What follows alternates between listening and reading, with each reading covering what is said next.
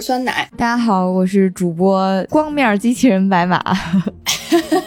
光面机器人，这是我们仙境之桥的新一期节目。嗯，然后我们今天回到久违的这个皮克斯系列了哈，就是已经隔了好几期了。然后分享的这部皮克斯的动画的作品呢，就像刚刚白马的名字一样，它是一个机器人电影。然后用很多人的话说呢，就是我看到豆瓣有一个短评，就是特别的精准。他说就是除了中文译名，别的都没得挑的一部佳片。这部动画确实是被中文译名拖了后腿了哈。我刚开始说我要准备这部作品。机器人总动员的时候，白马问了我一个问题，白马，你可以说一下你的那个问题。我当时问的是，这是机器人总动员是哪个片子，对不对？没有，你问我机器人总动员是那个瓦力吗？是那个沃伊吗？确实是非常古早的，因为我记得当时瓦力上映的时候，好像一直以来它的官方名字都是《机器人总动员》。嗯，然后从那个时候就一直在被人吐槽。对啊，因为也不用硬套总动员系列了，真的让人看得很糟心。嗯，尤其是自己原本的名字那个瓦力，其实非常深入人心，然后又怎么说朗朗上口。可能是我是作为一个死忠影迷，所以对于这个非常拉胯的片名感到极其的怨念啊。嗯，是的，就是英文原本的名字就是沃伊，其实也是我们这个片子里面主人公的名字。就我当时就觉得用主人公的中文名字做片名也很好啊。皮克斯也不是没有这样做过，所以就是我也是和白马一样，我觉得就是瓦力这个名字本身就挺好听的，所以我们在节目里面就会用瓦力来作为电影的名字来做指代哈。我们就再不提机器人总动员了，忘了他，忘了他。嗯，对。然后瓦力其实是二零零八年上映的一部科幻动画电影了，而且这个是科幻动画电影，所以这个主人公这次也不是人类，也不是小动物什么的，所有的主人公都是机器人，而且全片基本上是没有使用人类语言来作为对白的，但基本上都是借由肢体语言或者是那种机器化的语音和音效来沟通的。就说到全片这个少对白这件事情，其实我印象很深，因为我特别特别喜欢这个片子，而且是看了很多遍。我在直到看到有评论之前，其实我之前没有意识过，它前半个小时是没有对白的，除了机器个别的指令之外是没有语音这件事情。但是完全不影响去观看，就是它依然是一部极其趣味横生的作品。嗯嗯，这一点让我觉得还是很厉害的，就是它有一种默片时代的那种浪漫。我觉得这个可能也是导演有意设计的，因为在这部电影当中，其实它有很多作为机器人，它有点像小影迷一样，其实他看了很多以前的录像带。嗯，但是呢，他是在怀念以前的一些旧的东西，然后但是它呈现出来的现实世界既是孤寂的，然后呢又是暗藏生机的，就是会有这种感觉吧。嗯，对。如果我没有记错的话，就是应该是在全片的三十九分钟，就快四十分钟的时候，然后你才听到了那个我们的主人公瓦力说的第一句话，就是第一句就是有单词的这样的，之前的全部就都是通过一些瓦力，对对对，音乐，然后他的机器的那个肢体的动作的那个机器的音效来呈现的。我这一次在重温的时候，真的是觉得很厉害，就是完全没有影响你去进入到那个故事的情节里面去，然后就是跟着小瓦力一起在地球上去探索，就完全没有影响，而且也完全没有意识到没有对白这件事情对我们来讲就是有多大的打扰，或者是有多大的障碍。嗯，那个还挺厉害的，而且这个机器人的音效全都是由瓦力的配音演员本贝尔特用他自己发明的机械声响。来配音的。然后我还特别查了一下，这个本贝尔特本人其实他自己就是一名音效师，他参与制作的很多电影都得到过奥斯卡音效相关奖项的提名和获奖，比如《外星人 E.T.》就是他参与制作的，然后得到了五十五届奥斯卡最佳音效剪辑。瓦力这部电影呢，当时其实也是获得了当年第八十一届奥斯卡最佳音效剪辑和最佳音响效果的提名。就是虽然没有摘得就是这两个奖项，但是瓦力他夺得了第八十一届奥斯卡最佳动画长片大奖。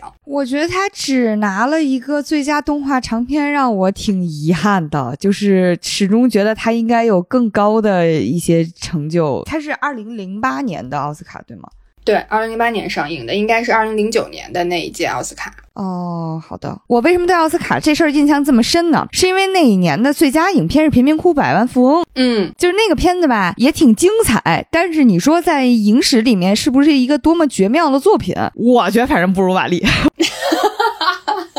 我觉得我可能是作为影迷在拉踩了啊，但是反正我觉得不如瓦力。但好像也确实是，就是呃，瓦力这部作品，就是从专业、从学术行业的角度上来讲，确实是获得了很多业内人士的呃认可和赞许。然后我当时查资料的时候，我没有记住啊，但是我确实看到有一个资料上面是讲说，因为瓦力的出现，所以也改革，就是他们当时在选八一届的这个最佳影片的时候，确实有很多的纠结，很多的可能是打平的那种状况，比较焦灼。然后呃，也是是因为瓦力的出现，所以后来奥斯卡好像设立了一个新的一个什么奖项，就是为了能够避免，就比如说两个影片都很好，但只能就有一个获得大奖的这样的一个情况。除了获得业界的认可之外，其实瓦力这部电影也获得了市场和观众的喜爱。它在当年上映的时候，开篇首日就赚进了两千三百一十万美元，然后首周就赚进了六千三百万美元的票房，就荣登了冠军，也是皮克斯动画史上第三高开篇记录的影片，就可谓是又叫好又叫座哈，就是既获得了专业的认可，也获得了观众的喜爱，还获得了商业上的这个成功。应该的，没拿奥斯卡提名都是奥斯卡没有心。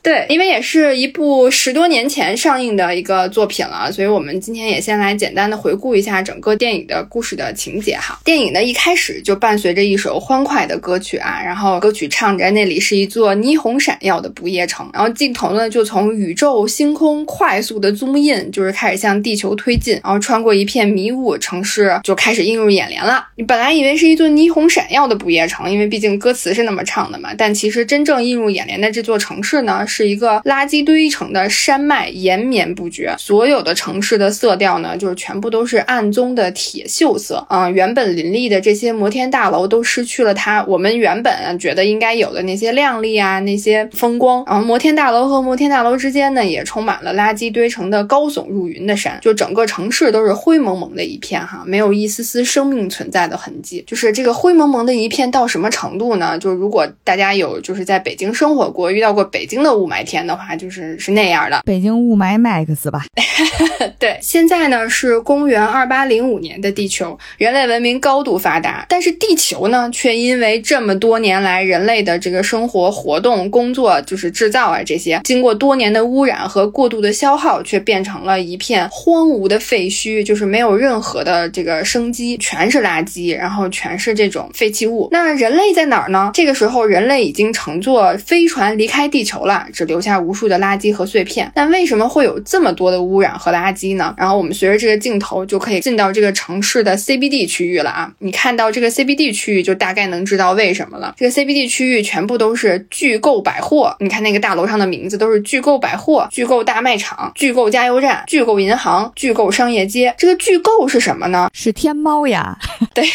这个巨购的英文是 Buy and Large，简称 BL 啊，就是在这个电影里面就可以看出来，这是一个巨大的商业集团，侵入了人类生活的方方面面，然后最终就留下了超量的垃圾和废弃物。你看城市里面满地也都是巨购集团的优惠券，就是基本上可以说这个商业集团凭一己之力就毁掉了整个地球，完全没有办法住人了。按道理来说，这个巨购集团到这个程度了，它也没有办法经营了吗？毕竟人类都离开地球了嘛。但是呢，商业巨鳄哪是这么容易会垮掉的呢？既然地球开发不了了，就开发别的地儿呗。那巨购集团就为人类提供了离开地球之后的新据点，而且还特别拍摄了这个广告片哈。这个广告片里面是这么讲的：你的家中堆满了垃圾，没有关系，空旷的太空可等着您呢。巨购宇航每日出航，您外出旅游的时候，我们替您打扫垃圾。巨购航舰队中最豪华的真理号，能够让您度过五年舒适的假期。五年呀，这试问谁能顶得住呢？而且在这个真理号上面有全自动的机组人员为您提供全天二十四小时的服务，舰长和自控自动导航系统也随时为您提供娱乐、购物、餐饮的需要。而且有了我们四通八达的悬浮椅，连老奶奶都能出门享受一下，再也不用您亲自走路了。因为是在太空嘛，在宇宙还将星星为您放进了豪华船舱，因为巨购给您以天涯为极限的享受。这个是它整个的这个广告词哈，这个广告词配的呢都是那些俊男呀、美女在海边惬意的约会，然后还有那个一家四世同堂共享天伦之乐的画面。你就说看了这个广告，这还能有活人留在这一片废墟的地球上吗？那肯定没有啦。那留在地球上的只能有这些帮助人类清理垃圾的由巨购集团造出来的这些。清理机器人了。然后，所以呢，随着这个广告片，巨构集团就把把他的目标客户，然后带到了这个太空当中去，然后留下了他们的机器人在地球上去做打扫。然后，那你就说，就是人类有多能造吧？就是清理垃圾的机器人就多的数不过来。他们每天工作是这样的，我觉得他们基本上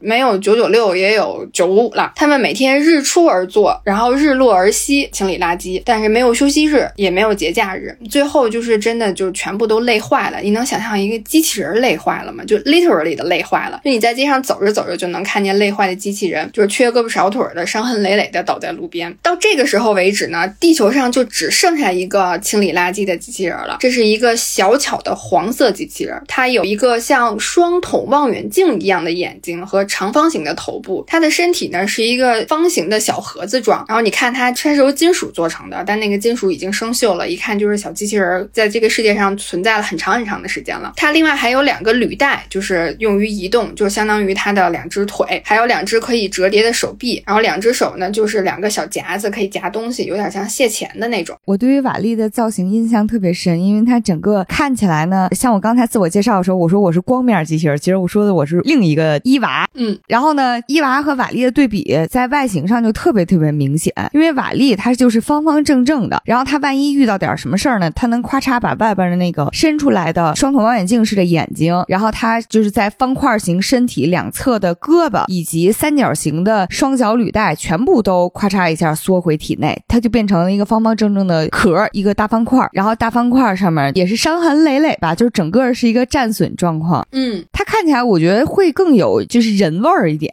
就是一方面呢，可能是因为它的双筒望远镜型的眼睛是可以随着它情绪的变化，像人的眉毛和眼睛一样，就是瞪圆了，甚至它能有那种皱眉头的效果。所以就看起来特别的生动，嗯。呃，我们这个小机器人的主要的功能呢是压缩和分类垃圾。就是它是怎么做的呢？它会把它散落的垃圾先吞到自己的这个盒装的身体里面，然后一用力，就是用力，就是我看的时候我就觉得像我们拉粑粑的时候那种，用一下力气，然后它的盒装身体里面就会吐出一个被压缩好的正方形的垃圾盒子，然后它再把这个垃圾盒子都堆到一起，就堆成了一座座垃圾山。然后它背上呢还有一个垃圾收集仓，这个收集仓我觉得就像是多拉。哆啦 A 梦的那个小口袋一样，他会有一些收集的癖好。我们一会儿后面会讲到他会都收集什么样的东西哈。然后他每天出去工作的时候，就是带着这个空的垃圾收集仓出去，然后晚上就做完工作之后，然后背着这个满满的垃圾收集仓就回他的家了。然后他的身上呢还带着一个录音机的功能，这个录音机呢既能录音，然后也能播放音乐。他一边在清理垃圾的时候，他就会一边播放着他最喜欢听的歌。这个小机器人有一个名字，就叫瓦力，英文就是沃伊。然后沃伊的名字其实。是一串儿 title 的英文职位的那个首字母的缩写，就是 West Allocation Load Lifter Earth Class，翻译过来就是地球废品分装员，听起来还挺像那么回事儿的，听起来还是瓦力可爱。对，瓦力呢，他每天的日程呢，就是从他的家出发去清理垃圾，然后再一个人回到家里度过夜晚。然后我们刚刚讲了啊，地球上只剩下他一个这个地球废品分装员了。他有的时候在路边看到他那个已经坏掉的那些同事，瓦力总想去。触碰的手就总是伸出去又收回来。其实能够看到他自己一个人在地球上啊，每天做着这些重复的枯燥的工作，还是挺孤单、挺无聊的一个状态的。虽然清理垃圾的工作很辛苦，然后也很枯燥，然后地球上除了他自己呢，他也没有其他的同类可以去交流。但是很神奇的一点是，瓦力是一个十分会生活的机器人。我就觉得，就是你看看这个情况，已经把机器人逼到什么份儿上了哈。瓦力在垃圾分类的时候，就会发现很多在他看来十分有。有趣的物品，他就会把这些有趣的东西都装到他的我们刚刚讲的那个垃圾收集仓里面，他去带回家。他的家呢，就是也被他装扮成一个十分有生活气息的一个小仓库。瓦力呢，每天回到家第一件事就是打开家里的小彩灯，小彩灯就挂满了整个仓库哈。然后每天工作完回到家，点亮这个小彩灯，就好像是有人和他一起庆祝今天的工作又结束了的感觉。接着瓦力呢，他就会把自己的履带拆下来挂在架子上，就是有点像我们回家脱鞋会换拖鞋一样。我刚才说文东恩肯定很喜欢。有非常好的进门脱鞋的习惯，对对对，梦幻联动啊！然后从烤面包机里面呢，他还会拿出一盒录影带，然后放进他的这个录像机。他连着的这个录像机呢，其实是一个 iPod。嗯，就是那个已经不再生产了的 iPod，然后就会开始播放起电影。然后瓦力呢，又会再从旁边的架子上拉出一个屏幕，放到 iPod 的前面，然后 iPod 上面的那个画面就被放大了。我觉得这个屏幕可能就是咱们现在人类用的投影仪的一个极简的形态了。放的这个电影的名字呢是叫《你好，多利》，然后是一部一九六九年的爱情歌舞电影。注意一下啊，现在这个时间已经是公元二八零五年了。然后瓦力看的确实是一部在一九六九年上映的一部电影，而且这个时候放映的是一个真人的电影，它就不是像以前皮克斯里面它的动画作品里，就是电影也是用动画做的，它不是放的是一个原版的真人爱情歌舞电影。然后这个也是皮克斯制作的首个包含真人角色的电影。随着这个录影机里面播放的这个电影呢，瓦力就也跟着哼唱起了配乐，他一边唱呢，就一边打开自己的垃圾收集仓，把今天收集到的所有的有趣的物品都放到了置物架上。他今天收获了什么呢？首先他拿出了一个塑料叉子，我就在想，叉叉是你吗？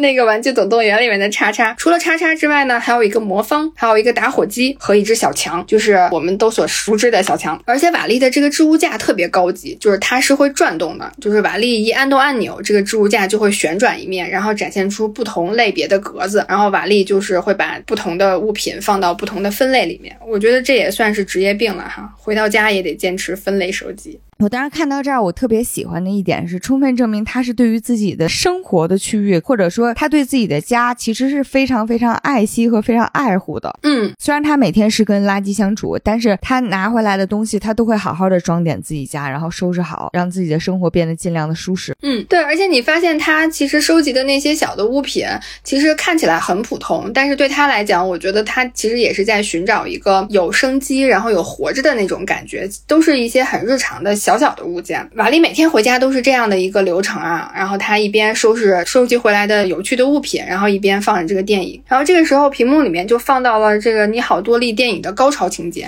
这个情节是什么呢？就是电影的男女主角互相表达爱意，牵起了彼此的手。瓦力看到这里呢，就是也停下了手中的这些活儿，就呆呆的站在屏幕面前，目不转睛的盯着这个屏幕，盯着男女双方牵起的双手。然后瓦力呢，就按下了自己身体上的录音键，就把电影里面的这个画面和声音都录下来。同时，他也伸出了自己两只像蟹钳一样的手，然后也慢慢的握在了一起。他那个望远镜一样的眼睛里面就流露出了羡慕和渴望。但这个时候，瓦力的身边只有一只小强，就是好心疼他呀。孤单久了，小强都眉清目秀的。对，然后这个时候呢，就是沙尘暴又来了。你看看地球上的这个生存环境十分的恶劣啊，已经雾霾了，然后还有沙尘暴，嗯，就像我们在北京的生活是一样的。这个时候，瓦力就紧急的关上了仓库门，就准备休息了。他把自己整个收进方盒形状的身体放到置物架里，然后再伸出一只手臂晃了一下这个置物架，这个置物架就像摇篮一样微微的晃了起来，就是哄他入睡了。我觉得看到这一块的时候，就觉得瓦力太可爱了。真的是太可爱了，而且他十分会在这种无聊、在枯燥的环境当中找到一些能够让自己变得开心，然后能够让自己有一点点不一样的变化。他能发现这样的点，我觉得特别有意思。就是从这几个情节来看，能够感受到机器人已经就是他有充沛的情感了，嗯，他不单纯的是一个机器人了。第二天，瓦力就被自己体内的电池电量过低的这个报警声吵醒了，然后他就缓慢地移动到门口，笨拙地戴上了。他的履带，然后这一幕就太像，就是打工人被早上六点的闹钟吵醒的这个样子。眼睛完全睁不开，对。我觉得这一点过于形象了。嗯，就他是缓缓的从自己的身体里把他那个目镜给抬起来，然后那个目镜呢，就是有一种抬起来二十厘米，然后再往下掉五厘米的那种困倦感，因为他是像穿鞋一样去穿他的那个履带嘛。嗯，因为镜头是从差不多他的侧背面给的，你就能明显感觉出来，他肯定当时困的没睁眼睛，因为他脚往履带上踩，踩了几次都没踩正，就特别像早上穿鞋就塞不进去。对，特别特别像，特别有代入感。然后他穿上这个履带之后呢，他就爬到了仓库的顶部，然后他把自己身体里面折起来的一块太阳板打开了，这个其实就是他的一个充电的方式，就对机器人来讲还挺环保的。他们是太阳能充电，在一片沙尘和雾霾中，就是吸收着少许透过来的这个阳光啊进行充电，很快电就充满了。呃，瓦力充电完成的音效也特别有意思，是苹果电脑开机的那个声音。随着这个开机的声音呢，瓦力就。就背上他的垃圾收集仓出门打工了。瓦力的工作效率啊，不得不说真的是特别的高。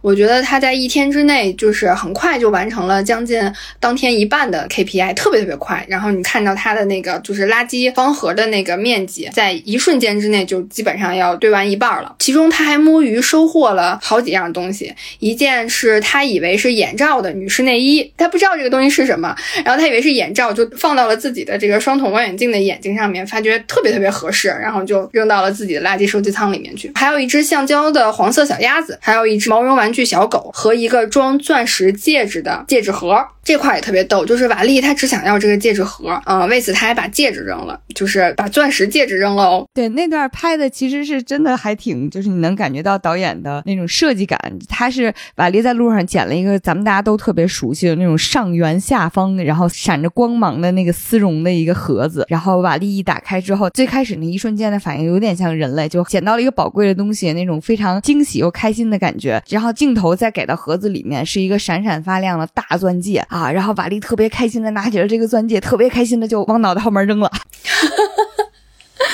然后高高兴兴的把这盒子揣兜里了，然后就走了。那一刻真的特别可爱。嗯，除此之外呢，瓦力还捡到了一只靴子和一株小树苗。这个小树苗是怎么发现的呢？是瓦力他在切开一个冰箱之后，他发现冰箱里面有一株小树苗，然后那个小树苗真的是很幼嫩的那样一个状态，小树苗的那个颜色也是嫩绿嫩绿色的，而且是小小的一株。瓦力对这个小树苗特别的感兴趣，所以他就捡起小树苗，然后还顺便捡了一些土，装进了刚捡到的那个靴子里，然后。把小树苗插在了这个土里面，带着这个靴子，他就径直回家了。刚到家门口的时候，瓦力发现地上有一个红色的激光点儿，他就想去抓住这个激光点儿。这个激光点儿就一直跑，瓦力就一直追着跑，像小猫一样。对，就是这个红色激光点儿呢，不仅能逗猫，也能逗机器人。瓦力追着跑出去好远，就在他马上要抓住激光点的时候，从四面八方聚集来了更多的激光点，然后就是一声巨响，四周尘土飞扬，地面就开始剧烈的震动。瓦力吓得就吓坏了，没见过这场面。因为毕竟这个地球上已经没有什么人了，他就吓得开始直接凿地，然后就遁地。原来呢，这些震动都是因为一架飞船降落在了地球上，而且刚好就落在了瓦力的头顶。然后这个时候，飞船的门就打开了，一个写着 Eve 的机器人就被投放了下来。这个机器人就是白马的名字的那个机器人，就是白色光面的机器人。呃，伊娃呢是一个十分洋气时尚的机器人，就是它通体是白色的，而且它是流线型的身体。你从外表看呢，伊娃。只有头、身子和手臂，但是它的头身比非常好啊！这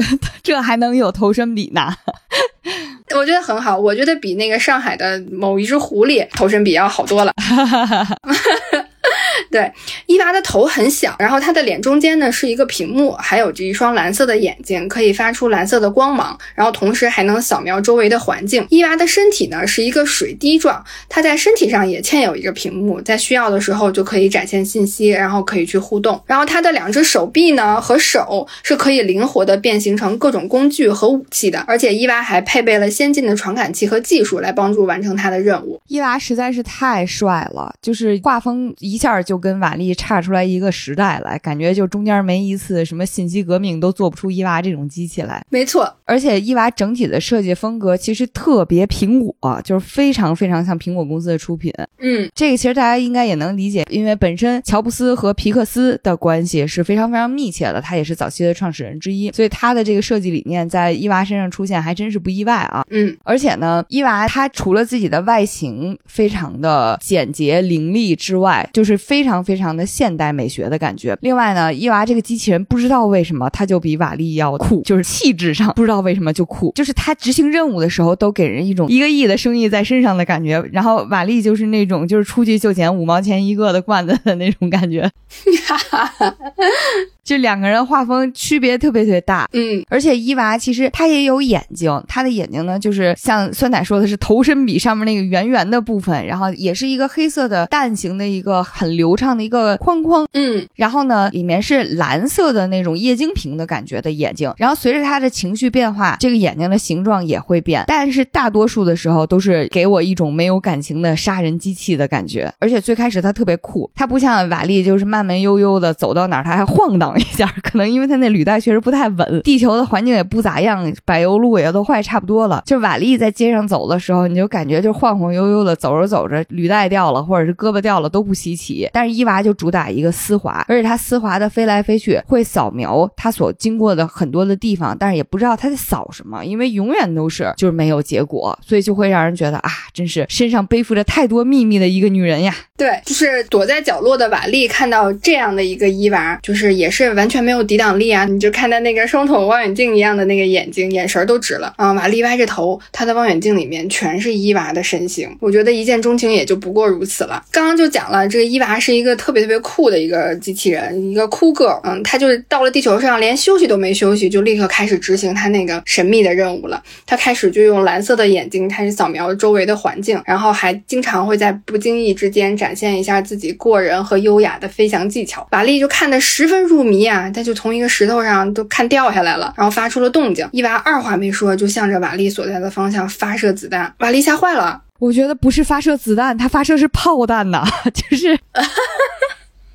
因为我印象特别深，炸完之后空中腾起了一朵蘑菇云，虽然不大，但那也是蘑菇云呐。对，跟瓦力的身形比起来，那确实是一个巨大的一个，嗯，可以是炮弹了。但是即便如此呢，瓦力也没有办法放弃啊，他就还是一直偷偷跟着伊娃。哎，有一细节我想起来，嗯，就是炸完瓦力那个地方留下的蘑菇云的形状，隐约是个心形的，就是爱心的形状，是吧？无时无刻的不在表达自己对伊娃的爱意。瓦力除了自己跟着伊娃呢，他还派自己的好兄弟啊小强去靠近伊娃。伊娃对小强呢也是完全不手软，他发现小强就给小强就是来了一枪，但幸好小强顽强哈，毫发无伤。但是伊娃发现他只是一个平平无奇的小强之后呢，他就并没有再攻击了，然后他反而是伸出了一只手，让小强爬到了自己身上。小强就试探性的在这个伊娃的身上就四处乱爬，然后伊娃就被搞得浑身有点痒痒，还笑了出来。瓦力看。看到这一幕，就也觉得特别的有爱哈。没想到原来酷 girl 也有温柔的一面，就他也跟着笑了起来了，就是那种你知道看到暗恋的人脸上的那种神情。这个时候，伊娃就听见瓦力的笑声了，立刻又打了一枪出去。我就觉得这个伊娃不仅酷哈，然后也挺暴力的。伊娃发现了瓦力，他就问瓦力是谁啊？瓦力就瑟瑟发抖，从盒子里面慢慢的探出来头。这个时候呢，小强就爬到了瓦力的手上，然后想告诉伊娃自己和瓦力其实是朋友。伊娃就开始用他自己蓝色的眼睛扫描瓦力，发现没有任何问题之后，就掉头走了。看着伊娃的背影呢，瓦力先是松了口气，就觉得自己安全了嘛。然后他松气的样子呢，就是两个望远镜眼睛形成那个八字的形状，然后还配合着，唉这样一声叹息，就是又萌又好笑。从这一天开始起，瓦力就开始尾随伊娃了。就是像一个变态一样，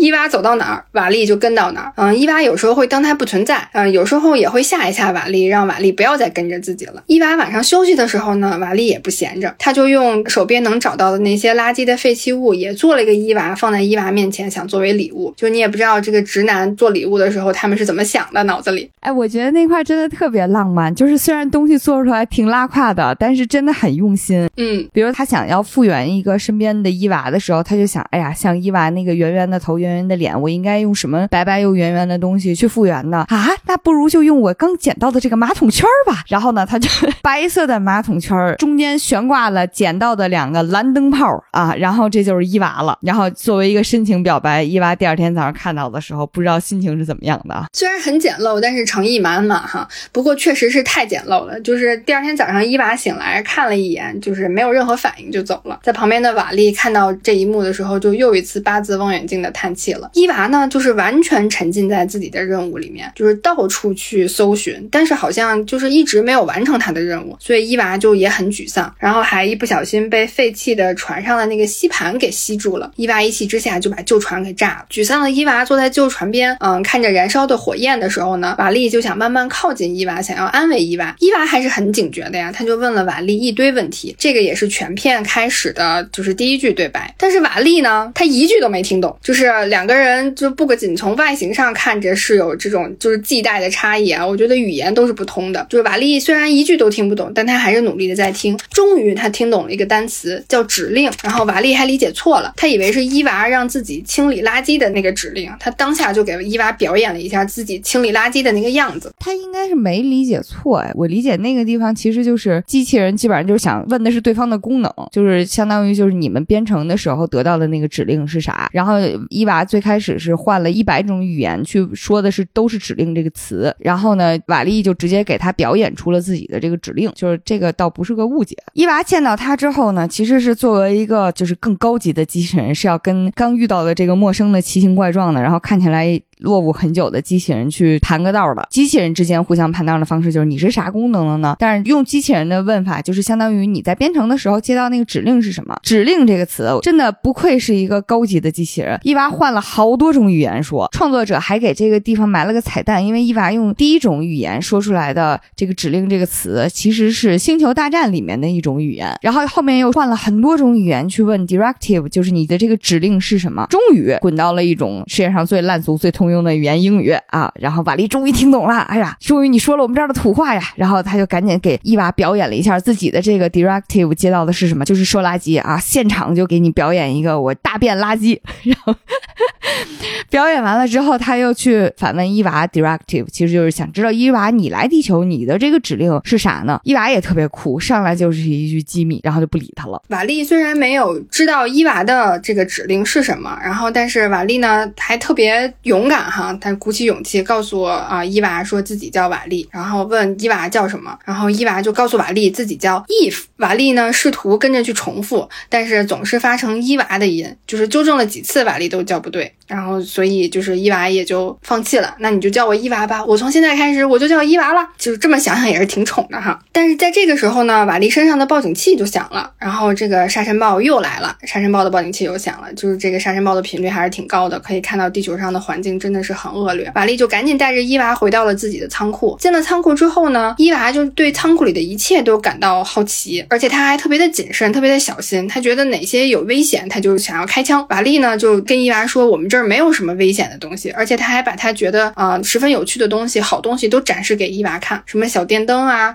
魔方啊、什么泡沫纸啊那种。然后伊娃最喜欢的就是泡沫纸，他就一个一个、一个一个把这些小的泡沫都捏碎了。看来捏泡沫纸真的是挺减压的。这部分。也是我在作品里面特别特别喜欢的情节，就是虽然在这里面俩人基本上没有对话，但是你完全能看出来，就是第一次带喜欢的人回自己家之后，你迫不及待的要给他展示自己所有那些乱七八糟的你自己喜欢的小收藏给人家看的那种兴奋感。嗯，但是又从就是瓦力给伊娃拿的东西以及伊娃和这个东西的互动，你能完全感觉出来这俩机器人水平是真不一样。比如说刚才酸奶讲到的那个灯泡，瓦力特高兴的把那灯泡捡过来之后，就是因为它是。一个憋了的灯泡吧，就是不亮。反正瓦力递给他的时候，它就是一个玻璃壳。然后呢，拿到伊娃手里，伊娃就自己又带电，然后整个这个灯泡一下就亮的不行。然后瓦力都怀疑这玩意儿是灯泡是不是坏了呀？为什么到你手里它发光了呢？到他手里又不亮了。然后瓦力赶紧再给他换一个小玩具，就是刚才说的那个泡沫纸。就是瓦力还教伊娃，哎，你就像我这样捏一个，再捏一个。就这手感就特好特爽啊！就给他手舞足蹈的演示，就比划。那个伊娃拿到手里之后，哎，捏了一下，果然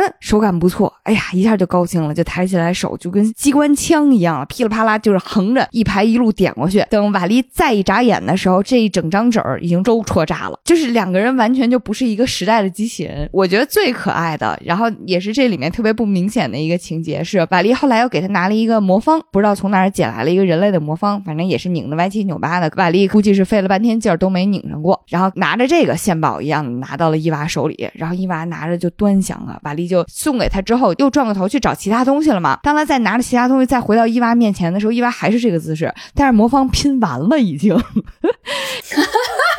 瓦力看这个东西，在他的机器人脸上露出了一些沉思，就仿佛看到了未曾设想的道路一样。就是整个情节里面，你都能看出来，就是伊娃也很喜欢瓦力这里，然后呢，瓦力也特别热衷于给伊娃去做这些展示。只不过确实就是两个人有差异吧。除了这些心爱的小物件之外呢，瓦力啊还给伊娃看了他最喜欢看的，每天下班回家都会看的那个电影，就是我们刚刚讲的那个《你好，多利》的那个电影。伊娃也想和电影里面的男女主一样。就是他想和伊娃一起跳舞。伊娃呢，确实是一个大力哥哈。伊娃他明白白了瓦力的意思，然后他也跳起舞来了。但跳起舞来也是真实在呀。我们在看到他的那个形状的时候，你是看到他没有脚的。他跳舞的方式呢，就是整个身体跳起来往地面砸。就是瓦力的小仓库眼瞅着就要被砸塌了，瓦力立刻就按住了伊娃，说：“咱可以不用这么跳，咱可以旋转着跳舞，就你不用非要接触地面。”伊娃的学习能力确实是快哈，就是高级的机器人就是不一样，他一下子就明白了，然后他就开始旋转着跳舞，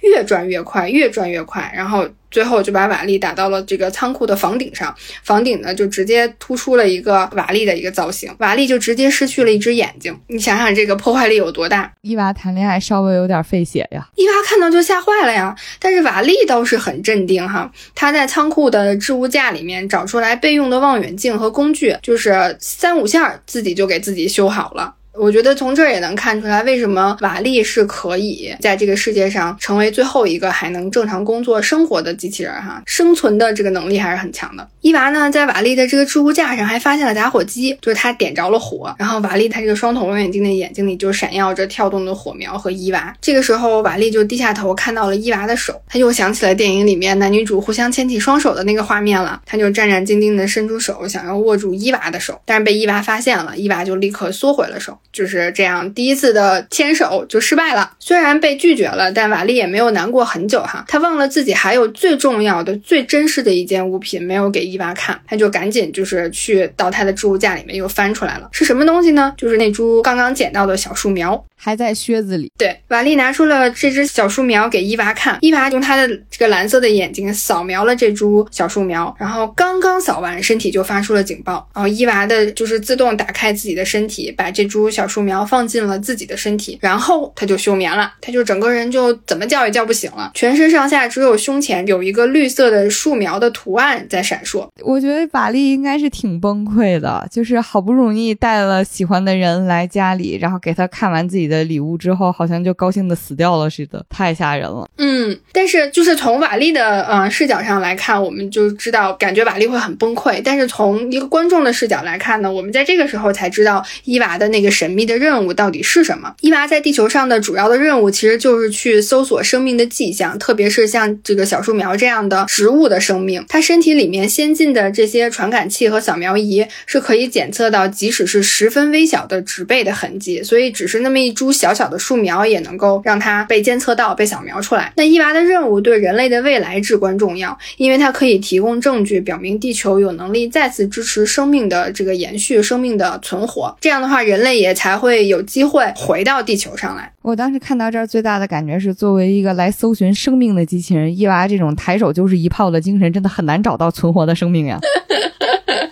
没错，但是刚刚也讲到瓦力特别崩溃啊，因为他其实并不知道伊娃的任务就是是什么，然后他也不知道伊娃如果他发现了这样的生命的痕迹，伊娃会是一个什么样的反应，所以他就吓坏了呀，然后他就一直呼喊伊娃的名字，但是伊娃都没有回应他。第二天呢，就是瓦力就开展了他拯救伊娃生命的道路，他先是带着伊娃爬上了仓库房的房顶去晒太阳，刚开始以为伊娃没有电了，就像他一样，然后他说那我们就去晒晒太阳充充电吧，但是晒。了一天，伊娃也没有任何反应。然后晚上下雨了，瓦力还给伊娃打伞，还被闪电劈了。这是瓦力尝试的第一个办法。就是那一幕也是我觉得特别可爱的点，就是除了可爱之外，其实更重要的是你能感觉出来，瓦力真的是一个特别特别深情的一个机器人。嗯，就是因为伊娃那个时候就已经完全按照咱们人类的理解，就是植物机器人了嘛，就是悬浮在那么一个地方也不带动的。然后他不会说像我们想象的那样，就是那你就在我家不动了，那你就在我家待着呗。就是我要。带你出来见见阳光，见阳光。下雨的话，我就打伞给你遮着。主要是遭雷劈了之后，那伞整个伞面都烧没了。因为他作为拿着伞的人，他自己也开始冒烟，然后他就把伞默默的给收起来了。伞面都烧没了，他把伞架给收起来了，然后举起了第二把伞。哇，这个蠢不蠢不说啊，但是真的很萌，而且很深情哎。嗯嗯。然后这个第一个尝试的办法失败了嘛？然后可能是因为伊娃太高级了，就是瓦力他充电的这个方式，其实在伊娃身上并不适用，所以。伊瓦利就尝试了别的办法，他开始尝试暴力打开伊娃的身体。这话听起来好奇怪啊！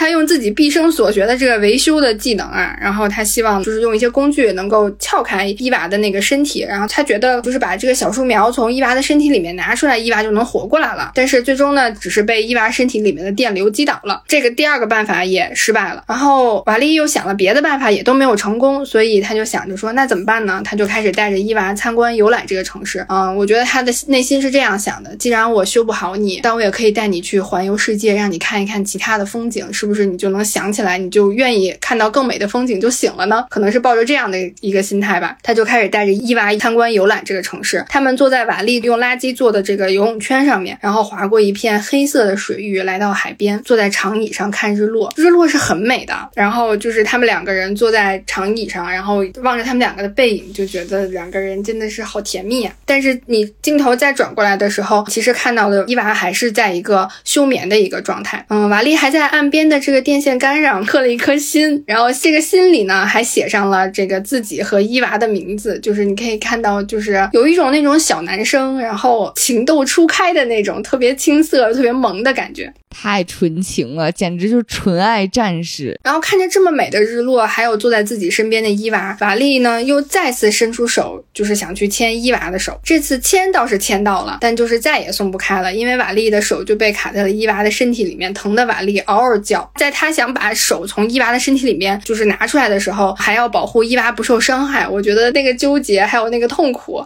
还有他的心情，就是表现的特别的淋漓尽致。就这样呢，过了不知道多久，伊娃呢还是没有醒过来。但是瓦利呢已经旷工很多天了，他就是不得不再出门上班了。就在瓦利出门上班的时候，那个飞船又来了。这次再来呢，是把伊娃抓走了。瓦利就是看见伊娃被抓走，他怎么可能答应和伊娃分开呢？就瓦利飞一样的速度就爬上了飞船的架子，和飞船一起离开地球，冲进了宇宙。这个飞船它飞过了月球，飞过了太阳，穿过了银河系，终于瓦利和飞船一起到达了悬停在宇宙。中间的真理号，这个真理号就是刚刚一开始这个诱人的广告里面提到的巨构集团打造的那个真理号，就是这个时候他们就已经进入到宇宙的生活里面了，就是看到人类在宇宙的生活里是什么样子的了。进入到真理号之后，瓦利发现有好多个和伊娃长得一模一样的机器人，然后这些伊娃和这些机器人就一起进入到真理号的这个安检的流程。瓦利呢也跟在伊娃的后面。这个安检的流程是什么一个什么样的流程呢？首先是清洁消毒。的环节就是有一个小小的清洁强迫症机器人，他拿着一个就是像粘滚子的扫描仪，就是对伊娃一通扫描，发现伊娃身体底部就有一些土啊，一些泥土，然后他就开始号召自己的清洁团队给伊娃清洁，又是清洗又是吸尘，然后还吹干。清洁那块，我觉得看的时候让强迫症很开心呢，就是一扫先显示你有百分之多少外来污染物，比如像伊娃呢，就百分之十六外来污染物，那确实是在有沙尘暴的地球摸爬滚打过。嘛，然后呢，他就是把伊娃清洁干净之后，又扫到下一个机器人嘛，正好就扫到了瓦力。哇塞，一扫瓦力，百分之百外来污染物。真的是脏的无懈可击呀，脏的很全面啊！然后就是小莫先拿自己的滚子滚了一下，然后发现哇塞，就是根本没有扫掉啊，就是这个脏的很彻底呀，脏的很结实呀，然后就赶紧就摇人开始把自己那些其他的清洁机器人全部都叫出来了，就有一种兄弟们来大活了的感觉。主要是他在清洁瓦力的时候，瓦力作为一个非常有生命力的机器人也特别欠哎，因为瓦力毕竟是一个履带机器人，嗯，他和伊娃不一样，伊娃是飘着走的，他是在地上滚着走。的，他滚到哪儿，东西就脏到哪儿。然后他就发现，把自己滚过的地方，小莫都会擦。他就欠，就小莫擦哪儿，他就在踩哪儿。最后呢，他发现小莫就真的尽职尽责，他就一脚又踩在了小莫脸上，然后就发现小莫又很认真的在擦自己的脸。那一段他俩的互动就是非常的可爱。但是瓦力也没有陪他玩太久，然后看着伊娃走了，他就赶紧追出去了，随着他一路追，然后小莫也就一路锲而不舍的追着他走了。我觉得这应该是瓦力在飞船上结下的第一个机器人的羁绊，就是真的是他他的一个羁绊。在电影的后面的情节就能看到，瓦力走到哪儿，嗯，小莫就走到哪儿；瓦力脏到哪儿，小莫就打扫到哪儿。而且最终还是小莫的一个对清洁强迫的这样的一个执念吧，还是救了瓦力和伊娃一下的。我们后面会讲到。然后这个清洁消毒完毕之后呢，就是又来了一个这个头顶顶红灯的这个小机器人队长，我就叫他小红帽机器人了哈。这个小红帽机器人就对着所有的机器人扫描一遍，扫到伊娃的时候，这个警报就响了，小红帽机器人就带着伊娃。走了。然后瓦力也就立刻跟了上去。他们走到哪儿了呢？呃，瓦力跟着这个伊娃和小红帽机器人进入到了隧道里面。隧道里呢，全是各种各样的机器人，什么清洁的机器人啊，服务的机器人，还有数不清的悬浮椅和坐在悬浮椅上的人类。就不管男女老少，就全都穿着统一的服装。但是所有的人都是胖嘟嘟的身形，而且每个人面前呢，都有一个悬空的虚拟屏幕，可以看视频、打电话，然后打游戏。就是你想干什么，你都可以通过这个虚拟的屏幕去实现。即便有一个真人，他坐在你的身边，坐在你旁边的悬浮椅上，他们都不需要转头去和他们讲话，只要对着面前的虚拟屏幕就可以了。人类呢，想喝饮料了，就可以和身边飞过来的这个机器人说：“你给我加点饮料。”想吃饭了，就和另一个飞过的机器人说：“给我一份三文鱼。”嗯，然后所以就是在真理号上面，衣来伸手、饭来张口的日子是真的通过机器人实现了。嗯，我觉得他们那个广告词也的确是做到了成不我欺。这人类胖嘟嘟的身形呢，也不意外了。这个胖嘟嘟到什么样的一个程度呢？瓦力在隧道里啊，他遇到了一个叫约翰的一个男人，从悬浮椅上摔了下来，就整个人就躺在地面上。约翰已经胖到就是自己都没有办法站起来，就是他没有办法站起来那个程度，像什么呢？就像一只海龟，它可能就是翻壳翻了过来一样，就是它没有任何的自己自主的能力，能让自己再翻回去。最后还是瓦力用他自己弱不禁风的这个满身生锈的小铁盒身体，把约翰搬回了这个悬浮椅上面。真理号的这个中心的区域呢，和地球上也是一样的，就哪哪都是巨构集团的各种娱乐、消费、享乐的中心，而且是各种炫酷的大屏幕。我感觉就是小扎讲的那个元宇宙，可能就是这个真理号这儿了。所有的人都没有办法离开虚拟的屏幕，然后所有的人也都沉浸在这个虚拟的世界里面。他们住在这里面多少年呢？也不知道，但是就是沉浸在虚拟的世界里面，甚至都不知道真理号里面还有真实的泳池存在。就所有人都在数字的世界里面生活，他不需要和真实的人类发生这种互动的关系，因为他衣来伸手、饭来张口嘛。然后他也不需要去做任何工作，就确实是一个度假的一个状态哈。但瓦力呢，他其实是顾不上理解这个眼前眼花缭乱的一切的。他在茫茫的人群和机器人群中就紧跟着伊娃，最终他和伊娃来到了舰长的指挥舱。这个舰长呢，估计是真理号上最胖的胖胖子了哈，因为他刷牙、洗脸什么这些东西全部都是由机器人帮助他给完成的。他就是躺在他自己那个椅子上，看着也是一副完全起不来的样子。指挥舱里呢，还有一个长得像轮舵一样的机器人，舰长管它叫自控。这个机器人就是之前广告里面提供的这个所谓的自控自动导航系统。有了这个机器人呢，舰长什么都不需要做，每天需要舰长亲手做的事情呢，只有早晨的广播和天气预报。而瓦力登上这个真理号的这一天呢，所有的人类在真理号的第七百年纪念日。我们再回顾一下那个广告词啊，广告词里面是怎么说的？广告词说登上真理号。度过一个五年的假期，但是他们自从登上了真理号之后，就一直在真理号上面生活了七百年。这个时候，自控机器人呢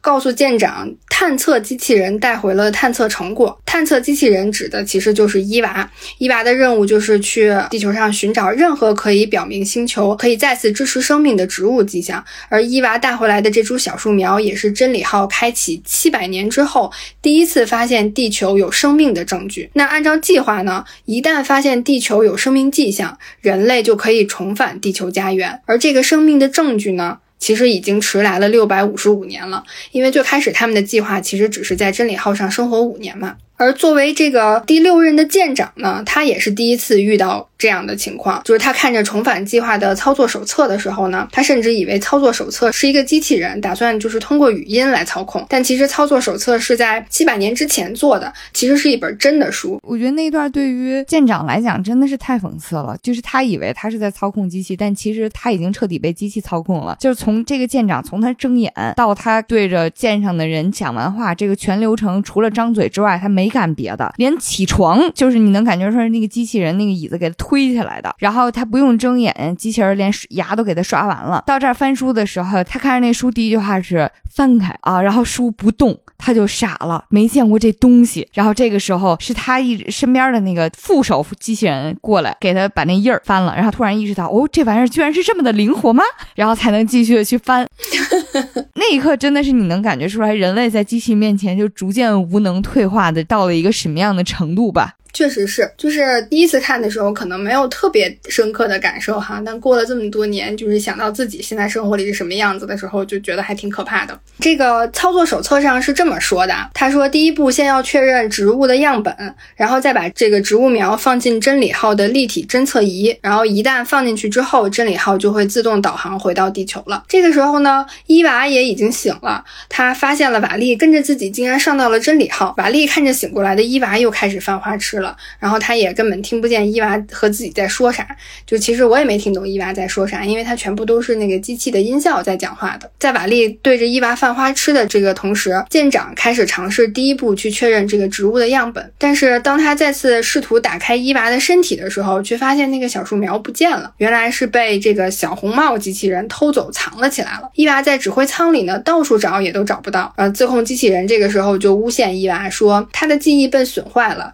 根本就就没有。植物苗，我们也不需要回到地球。就是舰长也不知道为啥哈，就信了这番鬼话了。他还让小红帽机器人把伊娃送到修理厂去啊，顺便也把满身泥土的瓦力一起送去清理和修理。伊娃就很生气嘛，但是瓦力在指挥舱里面留下的泥土却让舰长打开了一个新世界。就他开始让 Chat GPT 带他学习和探索地球了。嗯，他会有一个语音的一个机器人，就是只要说出指令，然后这个机器人就可以帮他去搜索各种各样的信息。然后他就从泥土开。始让这个语音机器人去给他讲泥土到底是什么，然后再到大海，再到农田，再从披萨到舞会，就是开始一点一点一点去了解他原来的故乡地球。那段我也觉得特可爱，就是因为舰长做那件事情特别像现在的网友在网上就是搜索一个东西的时候，你最开始可能想搜索的是污染物，你后面已经搜索的是什么萨摩耶之类的东西了，就是一路沿着你的兴趣去了解新的知识。但是让人还是比较唏嘘的是，那个段应该算是英文梗吧，因为拿到手里的时候说那个东西是 Earth，就是又是土壤又是地球，然后他就特别震惊，什么是 Earth？他在这个飞船上这么多年，从来没有见过 Earth，你给我解释解释。然后呢，地球听说。相当于维基百科的那个东西，在回答解答他什么是 Earth 的时候，没有告诉他土壤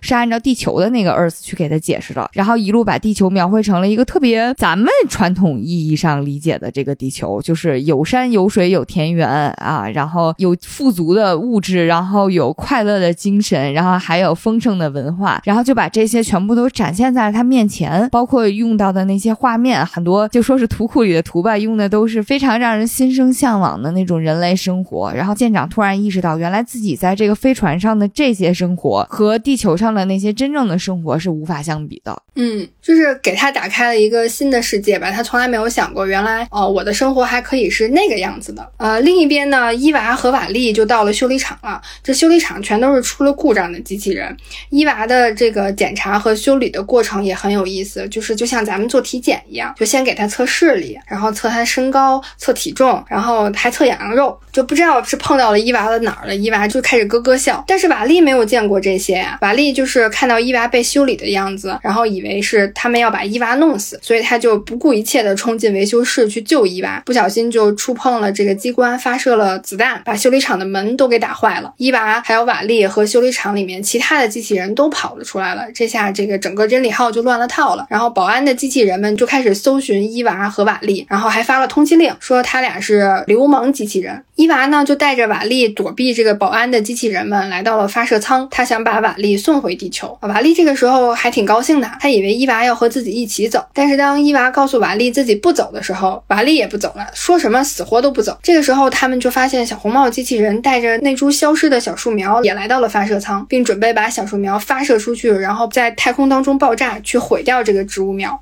然后瓦力跟这个伊娃在争执的时候，不小心就掉进了发射舱，和这个小树苗一起发射了出去。伊娃就立刻追了出去。他刚追出去没一会儿，他就发现这个发射舱就爆炸了。伊娃就立刻加速，但是这个时候你在屏幕上就能够看到远远的一条白线。就是也向伊娃飞了过来，也是特别快速的飞了过来。伊娃回头定睛一看，是瓦力。那瓦力怎么会飞呢？是因为在这个发射舱里面有一个灭火器，然后瓦力就利用灭火器喷射的那个原理，从发射舱逃了出来，然后一边按着这个灭火器，然后一边飞，然后回头找伊娃。就是这个画面特别的美，我觉得也是一个经典的画面。太浪漫了。就是在整个黑色的宇宙里面，伊娃它快速飞行的是一条蓝色的光线，而且是直直向前，十分快速的。而瓦力它飞过来的，利用这个灭火器飞出来的这个光线，其实是灭火器的那个白色的那个片状，有点像雪花。然后它是乘着这个 S 型这么一条线，然后环绕着笔直的蓝色的这个光圈。嗯，两个人呢，就是先是错过，然后瓦力笨拙的，就是一下一下的喷这个灭火器，然后蓝色的线和白色的线又慢慢的靠近，就是那个画面就是特别浪漫，然后又特别美。嗯，而且主要是在那个空旷的宇宙当中，你只能看到背景的群星点点，然后还有近处的他们两个人在空中又是交错又是飞舞，然后同时又在洒落自属于自己的那道轨迹和光芒，其实真的是一个特别浪漫的场面。嗯，而且呢，为了营造他俩的这种场面，就是背景其实传来的声音是什么？是舰长还查呢，舰长在背景里面依然在查着，他查到的词是什么？他当时在问跳舞是什么，然后那个机器在给他解释是两个人合着音乐，然后再走出什么样的步伐，然后伴随着这个声音，然后你再看画面里面伊娃和瓦力，你就会觉得他们就是在太空当中去跳舞，哇，那个场面真的是浪漫到不行。然后同时呢，就他俩在空中跳舞，其实，在飞船里面那些坐在轮椅上的那些肉山人类，就是他们终于也从属于自己的那一块小屏幕上面抬头，偶然瞥了一眼，发现啊，空中居然有两个机器人在跳舞。然后呢，同时就有两个紧挨着的，就是人类吧，终于他们同时相聚在了这一个画面前面，然后他们两个人互相搭讪，这才头一次认识了属于自己身边的这一个人类。嗯，然后对彼此产生了一些亲近和兴趣，就那一刻实在是就是非常的点亮人生活的那种感觉吧。嗯。没错，我觉得有一点点好像是刚刚要接近生死离别，然后又重遇的那个激动啊。然后伊娃和瓦力都非常非常的开心，而且就是当他们两个就是擦肩而过，然后又转身碰到面的时候，还没等伊娃说话，瓦力第一时间就从自己的身体里面拿出了那个小树苗，就是送给了伊娃，就是那种就是呃我爱的人珍视的东西，我就是一定要不顾我自己的生命危险，要把它带回来送还给我最爱的人的那种感觉。然后伊娃也高兴坏了，我觉得。这一块特别可爱，特别浪漫，对，特别浪漫。他一下子就抱住了瓦力，然后他还亲了瓦力。我理解那是一个亲亲啊。他是怎么亲的呢？伊娃用自己的脸先贴住了瓦力的双筒望远镜的眼睛，然后还发出了一些电波的这个呲呲的声音。就是如果没有这个电波声，那我就认为只是一个简单的贴贴；但是如果有电波声，那就是亲亲。主要是瓦力紧跟着就被电傻了。对，他的心跳就直接飙到了一百八。你希望美女不要放电，这简直就是又是一个芳心纵火犯现场。对，然后两个人就开始在宇宙里面特别高兴的翱翔啊，然后相互追逐了一会儿，就开始跳舞，就是我觉得也是一个庆祝的一个双人舞哈。跳了一会儿呢，就是伊娃就可能也恢复了理智啊，他就想到了自己还没有完成的任务，所以他就带着瓦力又再次回到了真理号。伊娃的这一次的目标呢，就是要把小树苗再放回立体侦测仪。但是瓦力这会儿就是你想，刚刚被自己倾慕的对。对象亲了一下，现在就是纯纯的恋爱脑啊，什么别的都想不了了。伊娃这一边正紧张的躲避那些保安机器人的那些搜查和追捕，但是瓦力呢，就是看着伊娃的手，就是又想再次牵伊娃的手，而且他为了能够就是制造一个浪漫的氛围哈，这个瓦力他竟然按下了自己身体的这个音乐的播放键，那就是 放出了那个电影的主题曲，自带 BGM 的男孩啊。对，对，一边配着这个 BGM，然后就去伸出手要去牵伊娃。这是瓦力第三次尝试和伊娃牵手了。那伊娃这个时候哪顾得上这个呀？满脑子都是要执行任务，就回头就按掉了他的这个音乐的播放键，告诉瓦力说：“我正在执行任务呢，你别闹。”然后这也是瓦力呢第三次被伊娃拒绝牵手。接下来就是他们横七竖八的躲过了这个保安机器人们的视线之后，伊娃再一次冲回了舰长指挥舱，把失而复得的小树苗带给了。舰长，舰长这个可高兴坏了呀！因为你想，他刚刚已经看到了那么美妙的地球和那么奇妙的、那么丰富的地球生活，他这一心就想要回到地球上去，他是非常的兴奋。但是当伊娃把小树苗给到舰长之后，啊，伊娃的身体里面存储的，嗯，就是那个记忆的画面也开始播放了，然后播放的全部都是在地球上，呃，一片废墟的这个画面。舰长看到这些画面就陷入了疑问和沉思，他就觉得他不知道他刚刚看到的那些蓝天呀、草地呀。农田呀，还有那些什么好吃的呀，那些舞会呀。都在哪儿了？然后这个时候呢，就想起了瓦力最喜欢的那首舞曲啊。伊娃也终于发现了电影里面男女主人公牵手的这个画面，又重新再次想起了这个画面，就他也不自觉的像瓦力曾经做过的一样，用自己的左手牵起了自己的右手，就那一幕也是还挺萌的。终于开窍了，对，但是也是那一幕之后，突然发现，就还有一个他俩的进化差异。嗯，瓦力就三根指头，伊娃有四根指头。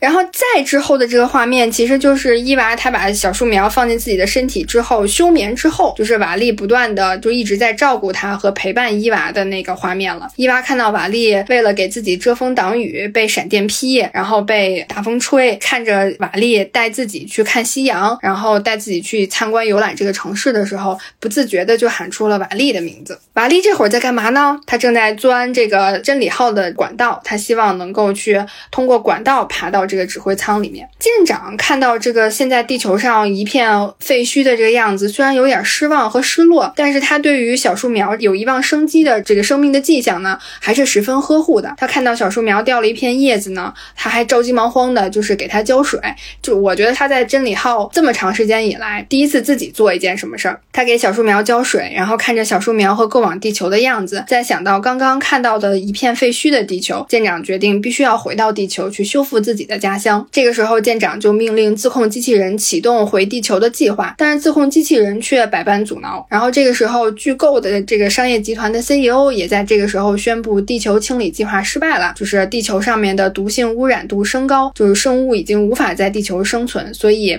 不得不取消返回地球的计划，人类就要永远留在太空。这个时候，我感觉就是舰长已经拒绝被洗脑了。他坚信有了小树苗，地球一定是适合生存的，所以他执意要返回地球，啊，要回到自己的家。于是呢，伊娃和瓦利和舰长就站到了一条战线上，与巨构集团收买的这个自控机器人和小红帽机器人开始了对小树苗的争夺。在争夺过程当中呢，伊娃和瓦利还差点被当做垃圾真空清理。然后在最关键的。时刻呢，清洁机器人小莫通过他自己对外来污染物的追寻，然后找到了伊娃和瓦利，嗯，救了伊娃和瓦利一命。最终，伊娃和瓦利经过重重的挑战，和其他机器人还有一些人类的帮助下呢，成功的把小树苗放进了立体的侦测仪，也带领着真理号返回了地球。但是在这个争夺的过程当中，瓦利就是身受重伤，就是一副马上就要不行了的样子。真理号一落地地球呢，伊娃就抱着瓦利飞回了瓦利的家。伊娃在瓦利家里。翻箱倒柜，一通操作。嗯，然后他想学着瓦力修理自己的样子一样去修理好瓦力，然后就是把所有的这些零部件都重新装到瓦力的身体之后，他最后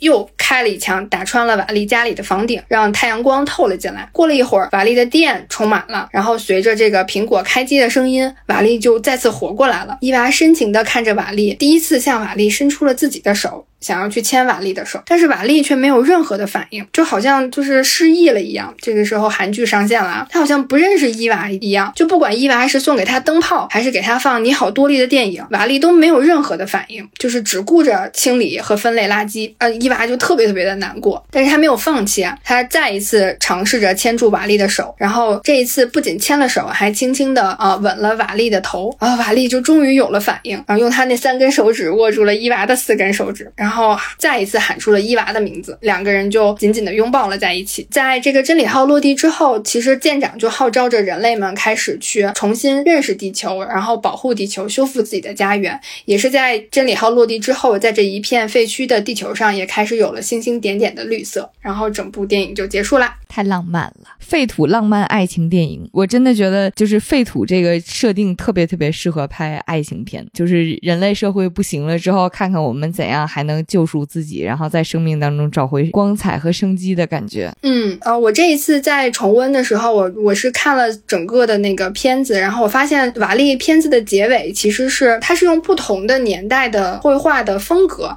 然后去展现了电影里面的一些故事的情节。就我大概查了一下，他用了哪一些什么样的呃绘画的风格。他最开始的时候用的是动摇壁画，就这个壁画比较接近，就是我自己理解比较像就是咱们看敦煌上的那种壁画，它其实是凿在那个洞上的，是一个从特别特别原始、特别特别远古的时代开始的，然后逐渐进入到埃及的壁画，然后古希腊的平画，它是用不同的这个绘画的风格去展现故事里面的情节，然后再到就是镶嵌画，镶嵌画的这个时候就是已经到这个用装饰建筑物天花板的那种墙壁和地面了，然后镶嵌画大概就是在这个希腊罗马就是经常会用的，而且它是罗马时代之后还获得了繁荣的这个发发展，也是成为了一个比较重要的一个绘画的一个风格。然后在镶嵌画之后，就进入到了我们比较熟悉的像素描啊，然后像水彩画呀、风景油画呀这样的，就是比较接近我们这个现代的当代的这样的一个创作风格。然后接下来就是还有这个点彩派、印象派、梵高的这样的绘画的风格，去展现电影里面的关于地球上的一些画面，关于宇宙星空上面的一些画面。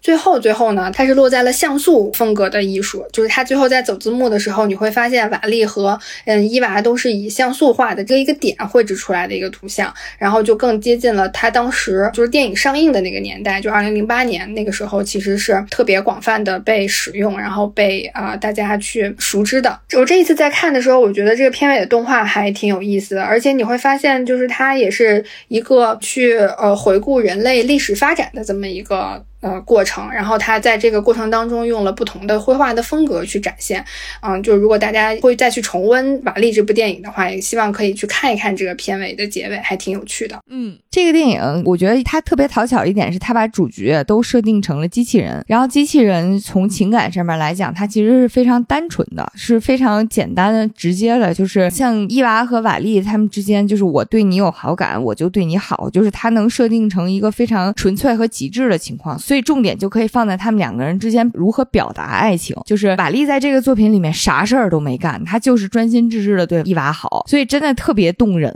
嗯，他就不会说你要拍一个人类的爱情片，你可能对于产生这么纯粹的感情要做出解释。然后他对于一个人好，然后甚至是不求回报，然后在前期甚至植物机器人的情况下依然对他好，你还要做出解释，因为正常人是很难做到这个程度的。反而当设定成了机器人之后，会显得非常的动人，然然后就。可以把笔墨都花在怎样去表现一份真挚的爱情上，然后另外就是怎么去刻画瓦力呢？就是当背景放在废土这个环境之后，然后你就能意识到，就是人类文明一切都没有了，然后都失去了光彩，都只剩下垃圾的时候，就是在这个时候依然保持着一份对于美好的追求。说白了，就是大家都喜欢那些不灵不灵的东西，就是按照人类设定来讲，我们都是喜欢不灵不灵的东西，大钻戒都喜欢，然后你们新买的包、不背也会觉得 OK，这玩意儿挺精致的，然后。精心编织的那些衣服，大家都觉得好看。就每个人在这个时候，对于美好的追求，对于漂亮的追求不稀奇啊，因为唾手可得。但是反而到了废土的环境下，然后就是什么都没有了，一世界一切都是灰蒙蒙的，你能捡到的都是垃圾，你目力所及的东西全部都是别人不要的，抛下了，没有价值了。在这个时刻，在这里面再去发现价值，甚至是像瓦力一样重塑价值，这个是一种不可多得的对于生活的天赋和感悟力。所以就是把这个属性。放到机器人身上的时候，在这个世界当中，其实这个机器人拥有了人类身上特别特别美好而特别特别宝贵的一个部分。嗯，对，就是我其实这一次在重温的时候，特别深刻的一个感受就是瓦力他在地球上只有自己的时候，他还能依然保有对生活的，就是你看他收集的那些小小的东西，然后还有他啊每天回家，他甚至会在家里挂上这个小彩灯，然后每天都会开着彩灯，他会制造那些就是生活的气息。嗯，我觉得那个是。特别重要的一个能力，就有的时候，其实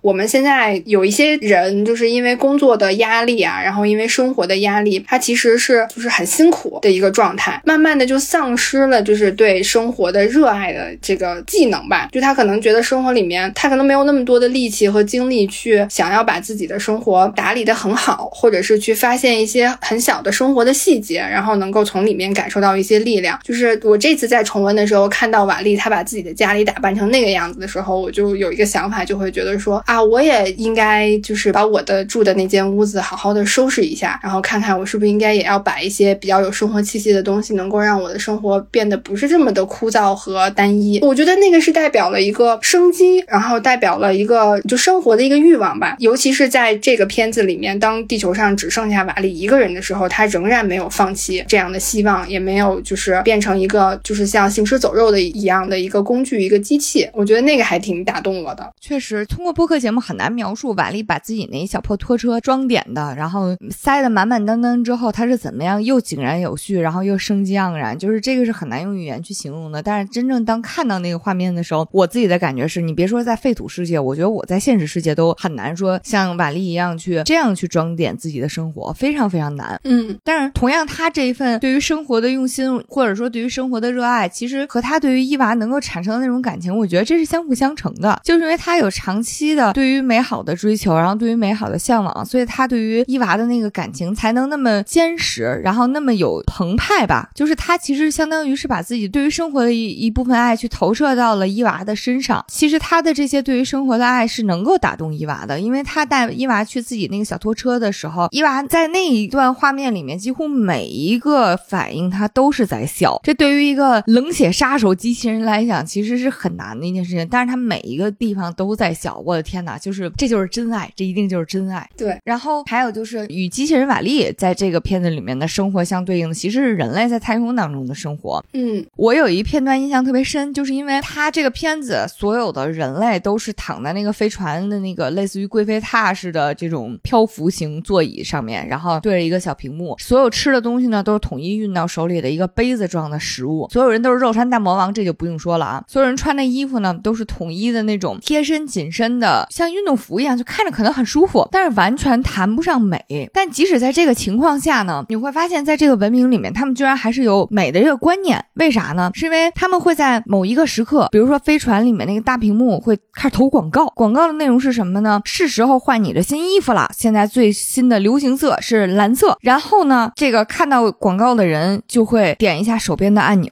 咔嚓一下，他身上那个红色紧紧身运动服就会变成蓝色紧身运动服。除了颜色变了之外，款式、材质，然后对上身的效果其实是从来没有变过的。但是他们就会觉得，OK，我又追上了时尚。其实这一刻不光是对于人类的讽刺，也是对于商业文明和对于美的定义的讽刺。美一定是有独特性的、有原创性的，甚至是有挑战性的。因为就好像每次看到时装秀的时候，大家都有些衣服是有巨大争议的嘛，但是会让你过目不忘。但是在这个世界里面，是因为美完全由这个商业广告来定义，然后大家也认可这种定义，所以你说美我就换，但是我完全是不会费心思去思考的，因为在这个作品里面的人类已经没有任何自己想费心思的习惯了。嗯所以就是相当于在人类极端懒惰的情况下，你甚至会丧失对于美的判断和对于美的感知，就是你完全都是灌输型的。这个灌输呢，在这个作品里面其实不光是服务，然后也不光是食物，还有所有的信息，因为铺天盖地的都是媒介，你能看到的都是在你眼前有小屏幕，你外在有在这个飞船里的大屏幕，然后大屏幕和小屏幕其实都是不断滚动，不断给你这个信息刺激。你只要坐在那儿，然后不去封闭自己的大脑的话，你就会接收到它持之以恒给你的信息。所以他说那蓝色衣服是现在潮流的时候，你不会怀疑，你觉得潮流的话，一键按下去，其实当时那个镜头是整个飞船的人都变蓝了。就是大家都是这种不动脑子的人，嗯所以其实我觉得这一刻是这个片子非常非常讽刺的，而且我是看到这一幕之后，忽然意识到，其实我们的现在的生活和这个电影里反映的生活还挺接近的，因为每个人都有自己的手机，那个其实就是大家眼前的小屏幕。如果大家关注自己手机的那个屏幕使用时间的话，你会发现，就是你每天可能在屏幕前的那个时间，比如如果你醒着有十六个小时，那你可能有十个以上的小时都是在盯着屏幕的。当时我们零八年看这个电影的时候，觉得好讽刺，就是好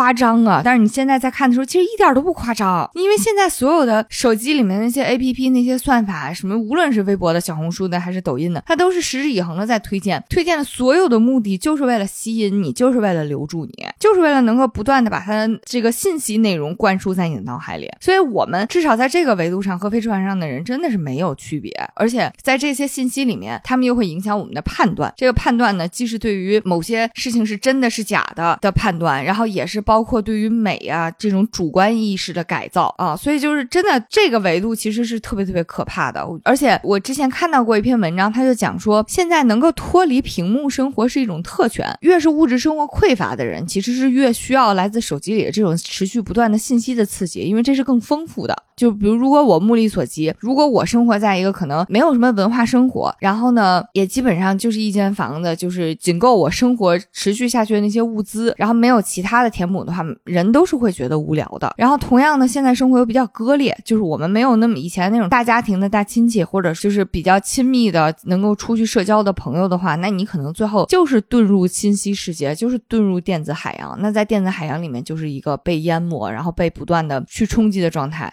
反而是有钱人、有权人，他可以随时随地让自己去做电子阶段。我就是把关机，手机一关，然后整个世界都可以不来打扰我，然后我的事情也有人料理，我也不不用担心老板找不着自己，这事儿就不行了。反而是像我们这样的打工人，其实是必须要保证，就是什么二十四小时 stand by，客户那边五分钟内必须回答。然后你在端着手机等他的时候，你可能就是在刷着那些电子信息。其实是越弱势的人，就会越无法脱离这种信息的灌输。所以就是在一定程度上嘛，大家都会越弱势的人越会在电子面前失去自我吧。我在这次看的时候会格外注意人类的生活方式的这一部分。嗯嗯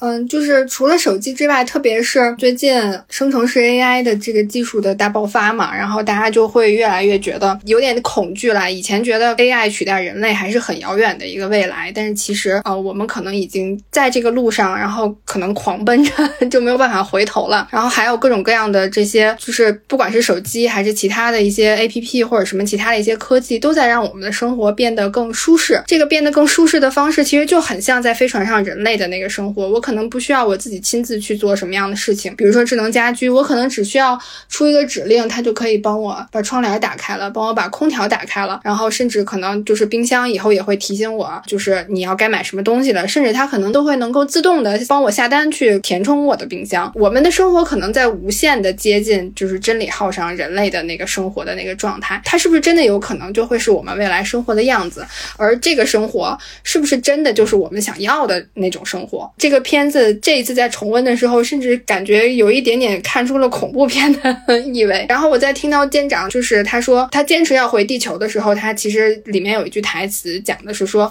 我不要生存，我要生活。”其实你看真理号上人类的那个生活，它可能真的就不是一个生活的状态，它可能就是一个生存，维持着你还在呼吸，然后维持着你一个基础的就是生理需要的那么一个状态。虽然它也给你填充了各种各样的电子信息，但是。这些东西对你来讲，可能只是存在在你的那个屏幕里面，然后只是存在在数字世界里面的。但是你自己真正，比如说你去跟这个真实的世界去做交流的时候，其实你是什么都不知道的，你完全没有任何的概念，没有任何的感知，你不知道阳光是什么，不知道雨露是什么，也不知道草地是什么，然后你也不知道人和人之间的关系还能够，我们可以有朋友，我们也可以有爱人，然后同时我们还能去念诗，我们还可以去舞蹈。就是我觉得，就是想。一想，我不知道未来的生活会不会真的就像真理号上的那个生活那样去走。但是如果真的是朝着那个方向去走的话，就感觉确实有点恐怖。嗯，真理号上的人，我记着曾经有一句台词是出现过两次的，就是反正当时有一个人类角色因为意外吧，就是脱离了自己原来的那个环境，然后他突然突然发现，原来自己这飞船上有个游泳池。嗯。我第一次发现有个游泳池，这句话其实是有三个人类都在这个电影里面说过，就是可见他们的世界贫乏和匮乏到了什么程度。就是因为你说飞船能有多大地儿，然后有一个巨大的游泳池，他们在自己的轨道上被这个椅子推来推去的时候，从来没有发现过。这其实是一个真的挺可悲的一个事情。嗯，然后我也在想，就是相对应的解法是什么？解法这个词又太大长了，就是相对应的我们能采取的对抗方式是什么呢？其实瓦力他所用的他的生活方式还是挺像一个创。作者和艺术家的生活方式，就是他看待所有的东西是看待着能不能去装点和装饰我的生活的这个角度，就好像他捡到那个蓝丝绒盒子，可能下一步他就已经想到这个蓝丝绒盒子我要在自己家里面怎么去用了。他是带着一个要把自己的意志、要把自己的创造力和热情付诸在外界的这些物质上，他是带着这个欲望去生活的。这其实就本身已经是一种和世界的交流了，而不是说仅仅的世界给给我什么我就。接受什么世界让我看什么我就看什么，然后在这个过程当中让自己的脑子逐渐退化。我觉得这可能也是我们在自己生活当中需要注意的，怎样去改造自己的生活，然后怎样让进入自己生活这些东西能够更为自己提供美，更为自己提供灵感和激情，在这个过程当中去找到热情和爱吧，包括无论是对人的爱还是对于世界的爱。嗯嗯，就是虽然刚刚有提到，作为打工人来讲，可能很难就去做到这个电子的阶段，我们可能有各种各样的迫不得已，各种各样的呃无奈。但其实，在这个电影里面，瓦力也是个打工人，他也是一个九九六的，甚至是二十四乘七的这么一个社畜。他能够在生活的细节里面，能够发现这些有意思的东西，然后能够去有一些小的想法去装点自己的生活。我觉得我们也可以做到，我们也可以从比如说周一上班的路上，我们可能也可以发。现一些其他的啊有意思的东西，就是我们可能能换一个思路或者换一个视角吧，嗯，也让我们自己比较枯燥然后比较辛苦的生活能够多一些不一样，多一些轻松和啊有趣吧，嗯嗯，我们今天的节目呢就进行到这里啦。如果你收听到了这里呢，千万不要忘了给我们留个评论啊，然后以及记得在平台上可以给我们的专辑打个分儿，然后点个收藏，点个订阅。嗯，如果想要加听友群的话，记得去看节目简介，里面有我和未央的微信号，先加我们的微信，我们会把大家拉入群中。嗯，不知道还有哪些朋友不知道啊？我仙境之桥呢已经有自己的小红书账号啦，大家可以去搜索仙境之桥，嗯，会出来一万个结果，头像是我们电台 logo 的那个就是本尊了。好，那我们今天节目就到这里了，我们希望可以在听友群，然后在我们的评论区，然后在我们的小红书跟大家继续啊沟通和交流。嗯，我们下期节目再见。下期再见，拜拜。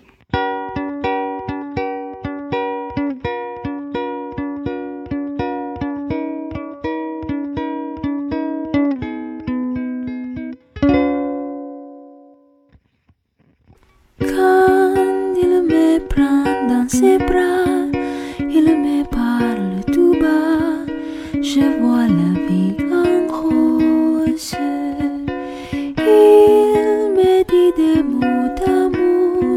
des mots de tous les jours et ça me fait quelque chose.